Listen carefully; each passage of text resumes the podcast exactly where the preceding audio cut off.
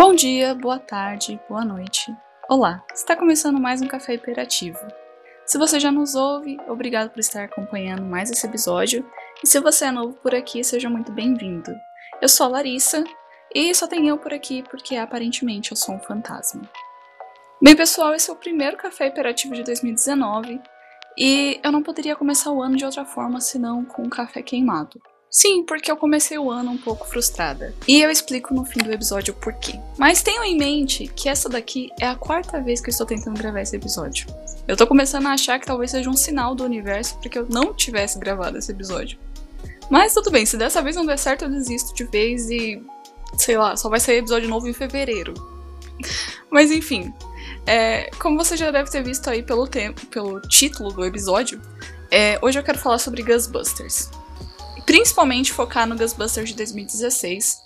Mas eu não vim aqui, como qualquer outro review, resenha, para esculachar o filme e falar que é o pior filme que você vai ver na sua vida.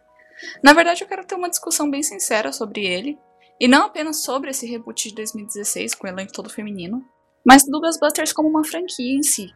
Acho que provavelmente você ouvinte deve saber que o reboot de 2016 foi muito mal aceito, foi um filme que foi bem mal aceito pelo público, teve uma recepção bem negativa em geral, recebeu muitas críticas negativas é, e, no geral, é, teve muitas polêmicas em volta dele. Não muitas, assim, mas algumas. E o fato é que essa reputação negativa ainda tá orbitando o filme até hoje. E depois de muito procrastinar para assistir esse filme, eu finalmente tomei vergonha na minha cara e fui ver. Fui dar a minha cara tapa e descobrir o que, o que, o que tinha de tão ruim, de tão péssimo que Ghostbusters de 2016 podia me oferecer. E também depois de muito procrastinar, eu estou finalmente gravando esse episódio. Eu já queria falar disso há algum tempo, comentar sobre isso há algum tempo, mas eu não sabia como abordar esse assunto sem que ficasse maçante. Então eu quero ter uma conversa com vocês, ouvintes, e tentar entender os principais pontos do porquê Ghostbusters recebeu essa reputação tão ruim, o porquê ele foi tão mal aceito e o que deu tão errado no filme a ponto de arrastar ele para esse limbo cinematográfico.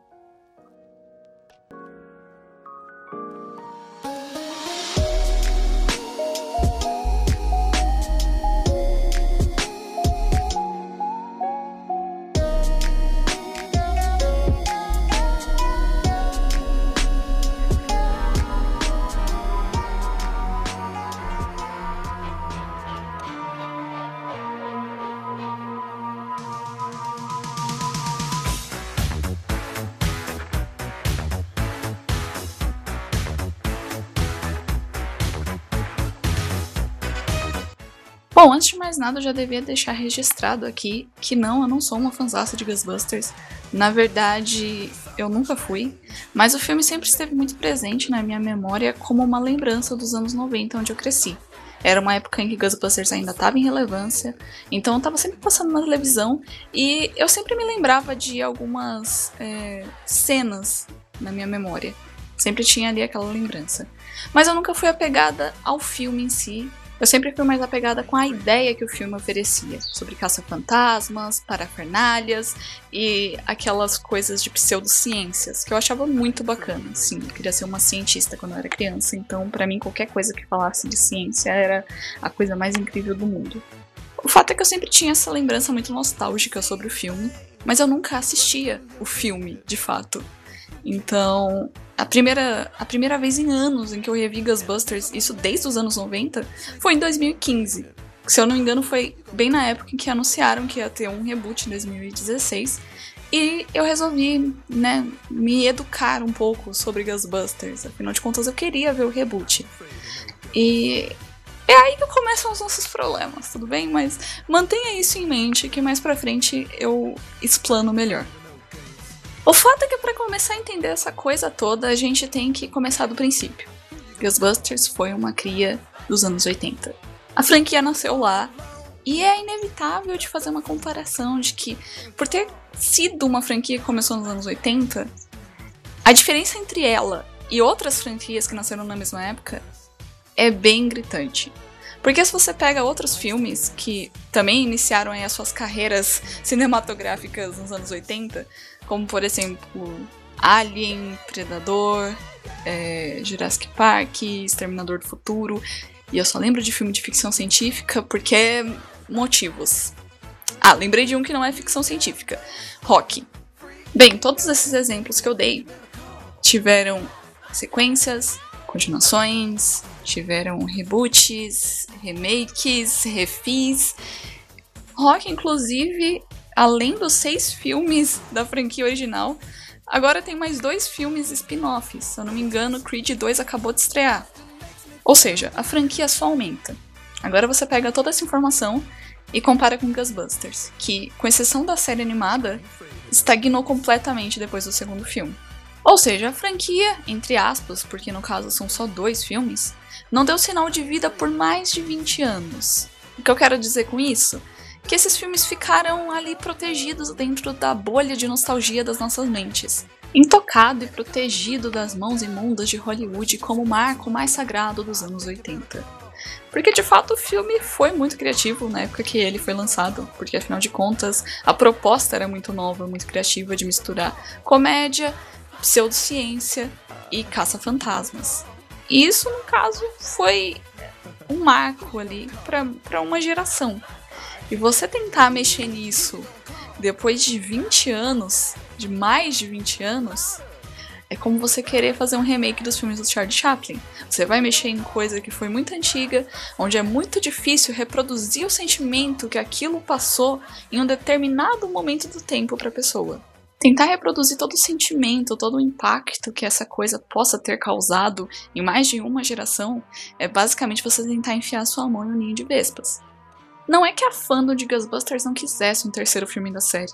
Na verdade, o Ghostbusters 3 era mais pedido do que o retorno de Friends. O caso é que as pessoas queriam um Ghostbusters 3 com o elenco original, com a mesma estética dos dois filmes anteriores, porque as pessoas queriam mais do mesmo. Elas queriam sentir de novo o que o primeiro Ghostbusters tinha causado nelas. Elas não queriam uma coisa nova, elas não queriam algo é, diferente, elas queriam mais do mesmo. E eu vou usar aqui de exemplo Star Wars. Porque os, além de todos os problemas com roteiro e desenvolvimento de personagem, o porquê que os três episódios do George Lucas não foram tão bem aceitos pelo público? Porque eles mostravam uma face de Star Wars que não era aquela que as pessoas estavam acostumadas dos três filmes clássicos, dos três primeiros filmes. Era uma faceta diferente, nova, meio esquisita, e que não se encaixava muito bem com o que o pessoal já conhecia. E aí eu pergunto, por que o episódio 7 foi tão bem aceito? Por que não teve problemas com a fandom? Porque era como ter mais do mesmo. Era como rever todos aqueles personagens que o público já amava, Han Solo, a Leia, o Luke, tudo de novo, só que de uma forma um pouquinho diferente, uma modificaçãozinha aqui, uma modificaçãozinha ali, mas na essência era a mesma coisa. E era isso que a fandom de Ghostbusters estava esperando, era isso que eles queriam. Eles queriam os personagens que eles já amavam, o universo que eles já conheciam, do jeito que eles conheciam, só que numa outra aventura, de uma forma mais épica, com uma coisa diferente, uma coisa nova. E ao longo dos anos tentou-se até fazer um Ghostbusters 3, mas a peça essencial para isso acontecer, o Bill Murray, se recusava a participar de um terceiro filme por motivos não esclarecidos. Na verdade, o Bill Murray já tinha sido um problema nesse aspecto desde o segundo filme do Ghostbusters, porque tecnicamente já tinha sido difícil a convencer ele a participar de um segundo filme. Ele não tinha interesse de participar, porque não sabemos também. Mas o fato é que ele sempre dá desculpa que a história não estava do jeito que ele imaginava que fosse ser, ou não interessava ele, ou ele achava que estava estranho, que estava ruim. O fato é que a coisa nunca ia pra frente e Ghostbusters 3 se tornou realmente impossível e inviável de acontecer quando Harold Ramis faleceu em 2014. E aí a história de fazer um terceiro filme com o elenco original ficou soterrada porque era completamente inviável e não ia ser nem um pouco digno fazer o filme sem a presença de um ator e amigo do resto do elenco. Em compensação, o ano de 2016 estava se aproximando. O ano de 2016, que era citado por uma médium em Ghostbusters 2 como o ano do fim do mundo. E a Sony não podia simplesmente perder a oportunidade de fazer um pouco de dinheiro às custas de um easter egg. E antes de ter um coração, a corporação tem sempre um bolso. Um bolso que ela quer sempre manter cheio de dinheiro. Então é claro que eles, em 2015, mal deixando o corpo do Harry James esfriar, eles anunciaram que ia ter um reboot de Ghostbusters.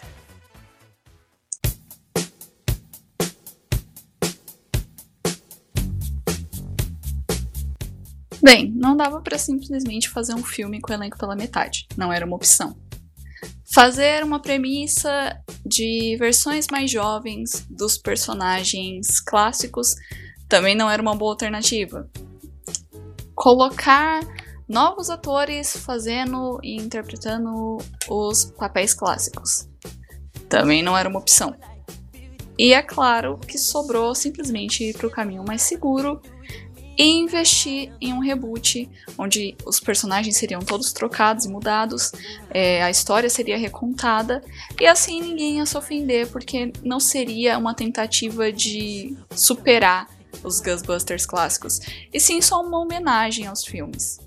E na tentativa de agradar gregos e romanos, a Sony quis colocar não apenas os elementos clássicos de Ghostbusters, mas investir em novos, como por exemplo o elenco todo feminino, e tentar entuchar algumas ideias é, que agradassem o público novo que estaria assistindo o filme. E foi exatamente aí que cometeram um grande erro: pensar que ninguém ficaria ofendido. Já corrigindo o que eu disse, na verdade, não foi a Sony que produziu o filme, e sim a Columbia Pictures, o que me deixou muito confusa porque eu tinha quase certeza que era a Sony.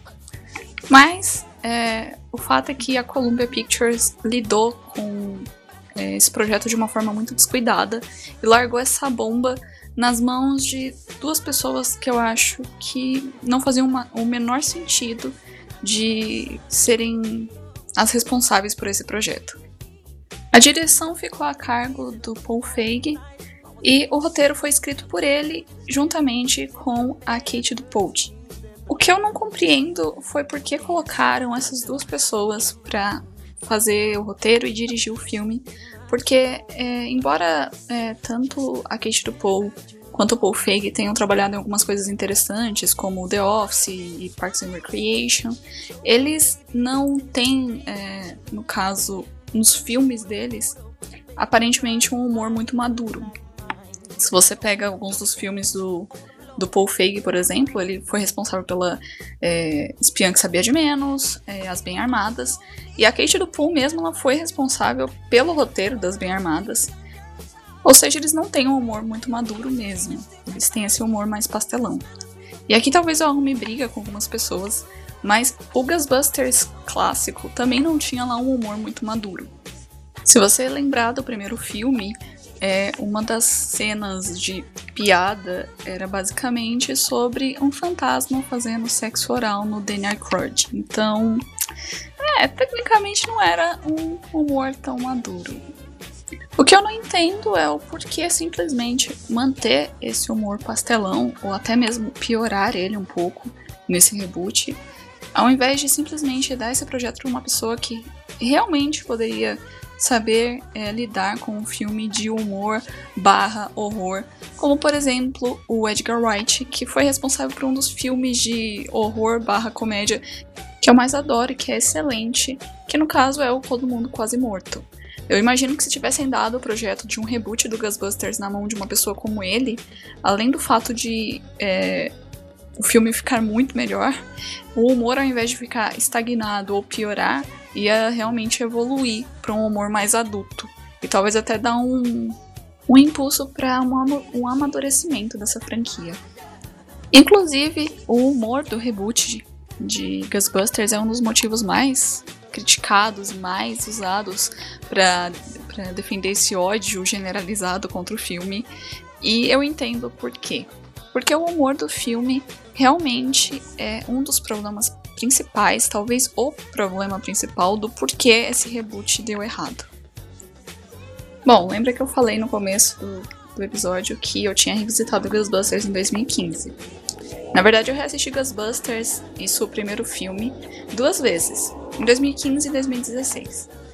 E eu tenho que dizer que é, uma, uma certa nostalgia envolve mesmo o filme, porque eu me lembrava dele ser engraçado, mas quando eu revisitei ele eu não consegui dar nenhuma risada. Por quê? Porque ele tem sim um humor pastelão e isso não funciona comigo. Isso, esse humor de caras e bocas, de fantasmas fazendo sexo oral. Sei lá, esse, esse, esse, esse tipo de humor meio Adam Sandler não funciona comigo. E eu realmente não consegui dar uma risada no filme. Nas duas vezes que eu assisti. Mas não é só culpa da nostalgia que Ghostbusters de 2016 falhou em, ser, em, ter um, em ter um bom humor. Muito pelo contrário. Na verdade, o filme se prestou tanto, mas tanto a ser uma comédia, que ele acabou esquecendo que ele tinha que ser uma história. Enquanto Ghostbusters de 1984 era um filme de aventura, mistério, barra humor, o humor estava inerente no filme, mas o filme não era um filme completamente de comédia. A comédia só era uma parte dele que vinha naturalmente, quando, como um alívio cômico para a história, para não ser uma história simplesmente obscura sobre fantasmas. No restante do filme, os personagens continuavam agindo dentro das características deles, ou seja, eles eram cientistas interessados no mundo sobrenatural, caçando fantasmas. O Ghostbusters de 2016 trabalhou isso de uma forma errada, não dando apenas alívios cômicos e transformando algumas situações em, em alívios cômicos para o filme, mas sim transformando as próprias personagens na piada. O filme simplesmente se esquece, o roteiro simplesmente se esquece, que três das personagens que estão presentes na história, na história são cientistas com PhD. E basicamente todo o filme elas não demonstram é, esse nível de inteligência, esse nível de conhecimento delas. Inclusive, em vários momentos dos filmes, os personagens agindo é, e fazendo perguntas e tendo discussões sobre coisas que é, caberia a um personagem com uma inteligência muito abaixo de alguém que, que seria um, um cientista. Muitas vezes agindo de uma forma completamente infantilesca que não tem nada a ver ali com os personagens. Não teria problema fazer isso se o personagem não tivesse um PhD, se a história do personagem fosse outra. Mas quando você dá um background para um personagem de que ele é um cientista, de que ele tem uma inteligência no nível mais alto, é claro que você tem que fazer ele agir de acordo com isso e não ficar agindo como uma criancinha. Que é realmente uma pena, porque ao contrário do que todo mundo diz, e apedreja o filme, o humor não é tão ruim assim. Na verdade, em alguns momentos eu até dei algumas risadas, diferente dos filmes clássicos que eu, realmente não funcionava o humor para mim.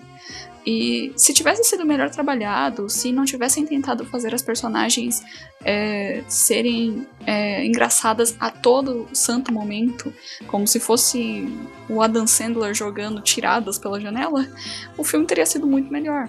O que me dava uma grande agonia enquanto eu assistia o filme era o fato de que o talento daquelas atrizes estava sendo desperdiçado.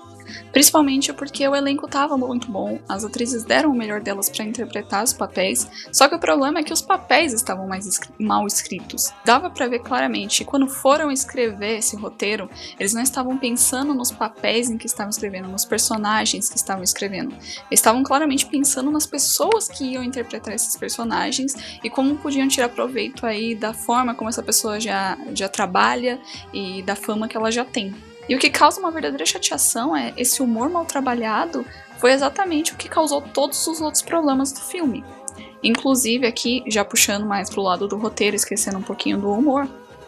É, inclusive, o que causa um, um, grande problema na história toda é que, para tentar fazer essas personagens mal escritas, que não, não estão de acordo com, com o título que elas receberam, por assim dizer, é, o restante de todos os outros personagens, todos os personagens são emburrecidos. Numa tentativa de dar a impressão de que as personagens são mais inteligentes do que o resto do pessoal. Só que acontece que você simplesmente dizer que uma pessoa é inteligente não torna ela inteligente a não ser que as ações, falas coincidam e comprovem isso.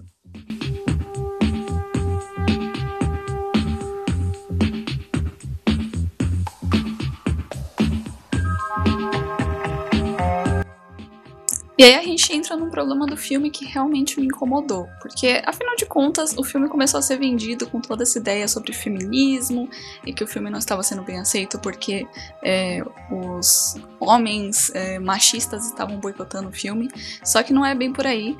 Na verdade, tentaram fazer um fake feminismo, porque afinal de contas o feminismo está em alta, está vendendo, então por que não ingressar, né? E entrar no ritmo também. Mas o caso é que o filme falhou nessa parte e, como eu disse, é, acho que as pessoas responsáveis ainda não entenderam que feminismo não se trata de guerra de sexos.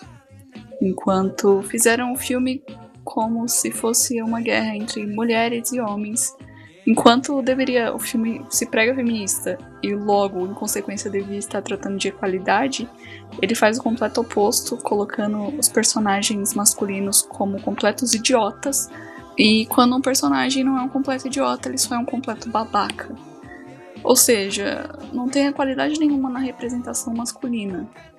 Isso até poderia ser interpretado como uma vingança ou Ghostbusters clássico, mas não faria o menor sentido, porque eu tenho certeza que ninguém estava lá em 1980 escrevendo Ghostbusters e pensando, hehehehe, isso mesmo, vamos oprimir as mulheres, vamos pegar a Cigana Reeves e colocar ela numa, num papel de dama em perigo. Gente, eu tenho certeza que não, eu tenho certeza que simplesmente fizeram um roteiro baseado na premissa de dama em defesa e é, um grupo de caras salvando o mundo porque é uma coisa que estava em alta na moda e ninguém tinha parado ainda para pensar que, poxa vida, talvez isso aqui não esteja assim tão certo. E se fosse uma vingança a essa premissa clássica do Ghostbusters, não faria o um menor sentido, porque seria muito melhor você simplesmente pegar todos os personagens, homens e mulheres do filme, e colocar eles no mesmo patamar de, sabe, equalidade ali, e cada um fazendo o que é bom, e sendo representativo para o filme da sua própria maneira. Agora, o que não funciona de jeito nenhum é você pegar um grupo de mulheres, colocar no papel principal de um filme e dizer que é feminista, quando na verdade você não está se esforçando para escrever papéis de forma boa e bem produzida para essas mulheres interpretarem, e usando como premissa um movimento que prega qualidade para na verdade produzir um filme onde você dissemina que um sexo é melhor do que o outro. Na verdade, essa premissa toda de reboot me incomoda um pouco, porque ao invés de você simplesmente pegar essas atrizes, esse elenco feminino, e usar para refazer um filme que já foi feito por homens, por que, que você não reúne esses talentos e escreve novos papéis e novas histórias para essas pessoas interpretarem?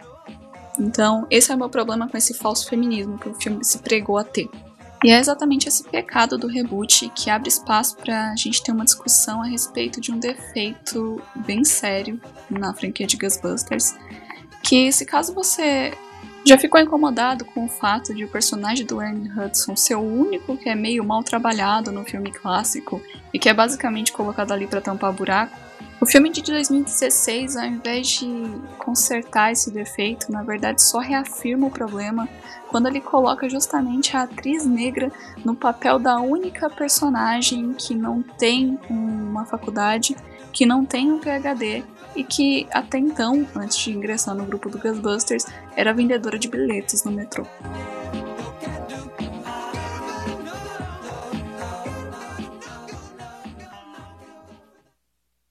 A direção do filme também às vezes não é muito lisonjeira, é às vezes cortando rápido demais para para cenas que não tem correlação nenhuma, às vezes insistindo em ficar parado em momentos que não tem relevância para a história e no geral não que tenha atrapalhado é, de contar essa história, mas algumas partes foram desnecessariamente desnecessariamente dirigidas de uma forma que ficou um pouco maçante para o filme. Talvez aí algumas cenas é, desnecessárias poderiam ter sido utilizadas para explorar um pouco melhor e desenvolver melhor um personagem que ficou bem mal feito e mal desenvolvido, que foi exatamente o vilão do filme. É, eu preferia que tivessem feito é, as garotas focarem simplesmente em caçar é, coisinhas sobrenaturais, é, um passo de cada vez, mas por algum motivo acharam a saída fácil de botar um vilão que causaria um grande problema e foi um dos, um dos problemas aí que o filme teve em desenvolver. Foi uma coisa bem rasa e bem rápida e que não teve muito sentido, simplesmente estava lá porque precisava estar. Nas minhas buscas aí pelo mundo da internet, quando eu tava pesquisando para fazer esse episódio, eu acabei me deparando com muitos comentários negativos sobre o filme, é, e muitos deles às vezes estavam até criticando a música e criticando criticando até as artes gráficas do filme, que eu achei um certo exagero, a pessoa já querendo encontrar, tipo, defeito onde não tinha, simplesmente para dizer que o filme é mesmo muito ruim e tentar encontrar mais e mais defeitos. Mas o fato é que eu achei, na verdade, isso bem relevante, o filme não é lá aquele filme ultra que invista numa lista extensa de músicas e trilha sonora. Na verdade, é, o máximo que aconteceu foi que eles é, fizeram uma nova versão para a música clássica dos Ghostbusters, que não ficou bom, já deixando claro. E é, em questão do CG, eu achei assim um tanto meio uh, redundante, porque Ghostbusters nunca foi uma franquia conhecida por ter um excelente CG, sempre foi meio meia boca. E eu achei isso bem irrelevante, não foi algo que afetou a história para mim. É, eu tenho alguns méritos positivos que eu vi nesse filme. Eu achei que o quarteto das moças funcionou bem. Eu achei que elas tiveram uma química melhor do que o quarteto clássico do Ghostbusters. Eu achava que às vezes eles não, não tinham assim uma conexão tão boa. Já as moças, as atrizes, elas são boas atrizes, não tem como negar. E elas tiveram ali uma conexão legal entre as personagens.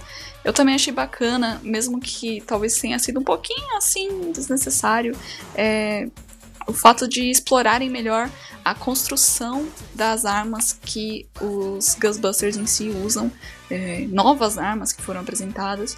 Eu achei isso muito bacaninha, achei que foi um, um dos méritos que o filme teve. Bem, em conclusão, você me pergunta aí, ouvinte, e aí, é um filme ruim? Sim, é um filme ruim, mas é um filme ruim entre aspas. Não é tão ruim quanto dizem que é. E aqui eu tô falando como uma pessoa que é, fez o desafio de assistir os piores filmes do mundo, é, segundo a lista da Wikipedia. Então eu já assisti muita coisa ruim mesmo. Eu diria que Esquadrão Suicida, com certeza, é pior do que Ghostbusters de 2016, sem uma sombra de dúvida. Eu diria que Exterminador do Futuro 5 é pior. Eu realmente fiquei muito brava quando lançou Exterminador do Futuro 5. Eu achei muito ridículo, mas mesmo assim ninguém tá dando uma estrela para ele no IMDb. Então, assim, às vezes eu acho que o filme sofreu mesmo um certo preconceito por causa de toda essa nostalgia e carinho que as pessoas tinham pelo Ghostbusters. Ele, ah, ele não chega nem aos pés do, do Avatar do Shyamala, nem aos pés, com certeza. Na verdade, todos esses comentários aí pela internet afora, dizendo que o reboot de Ghostbusters é o pior filme que você vai ver na sua vida, é um guspe na cara do cinema, que não tem nada pior, é um pouco de exagero, porque as pessoas realmente levaram pro lado pessoal. E é o que acontece quando você mexe com uma coisa que as pessoas têm muito apreço, que é muito nostálgico, e você lida com isso de uma forma é, descuidada, acaba causando um monte de raiva em todo mundo. É, eu acho que eu, eu entendo muito bem, porque se fizessem isso com uma série que eu gosto, que no caso é De Volta para o Futuro, eu tenho certeza que eu ficaria muito frustrada se uma produtora simplesmente pegasse um filme que eu amo e distorcesse, entregasse uma coisa de qualquer jeito. O caso é que, da mesma forma que o primeiro Ghostbusters não é o melhor filme que a humanidade já viu, e na verdade o fato dele ter ficado curtido na nostalgia acabou melhorando o gosto dele, o Ghostbusters de 2016 não é o pior filme que a humanidade já viu. Ele simplesmente não é o filme que a franquia precisava.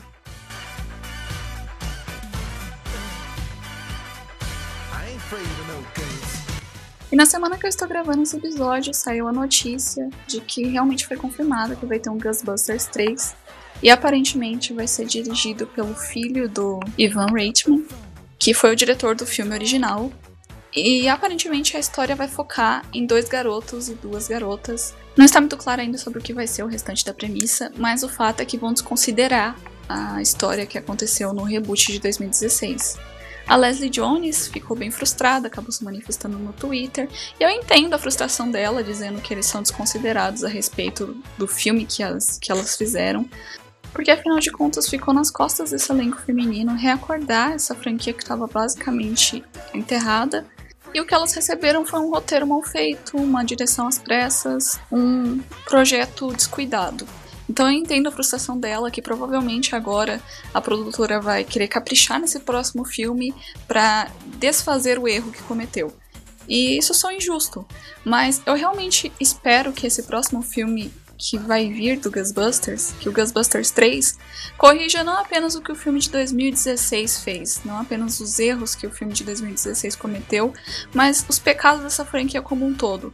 Que ele venha para ser um filme que não seja sexista para nenhum dos dois sexos, que ele venha que, é, ser um filme que realmente saiba trabalhar um humor um pouco mais maduro e que ele realmente faça essa franquia crescer e deixar para trás não apenas um background de nostalgia ou de polêmicas ou simplesmente de má representação, mas que a série tenha um futuro mais promissor de agora em diante.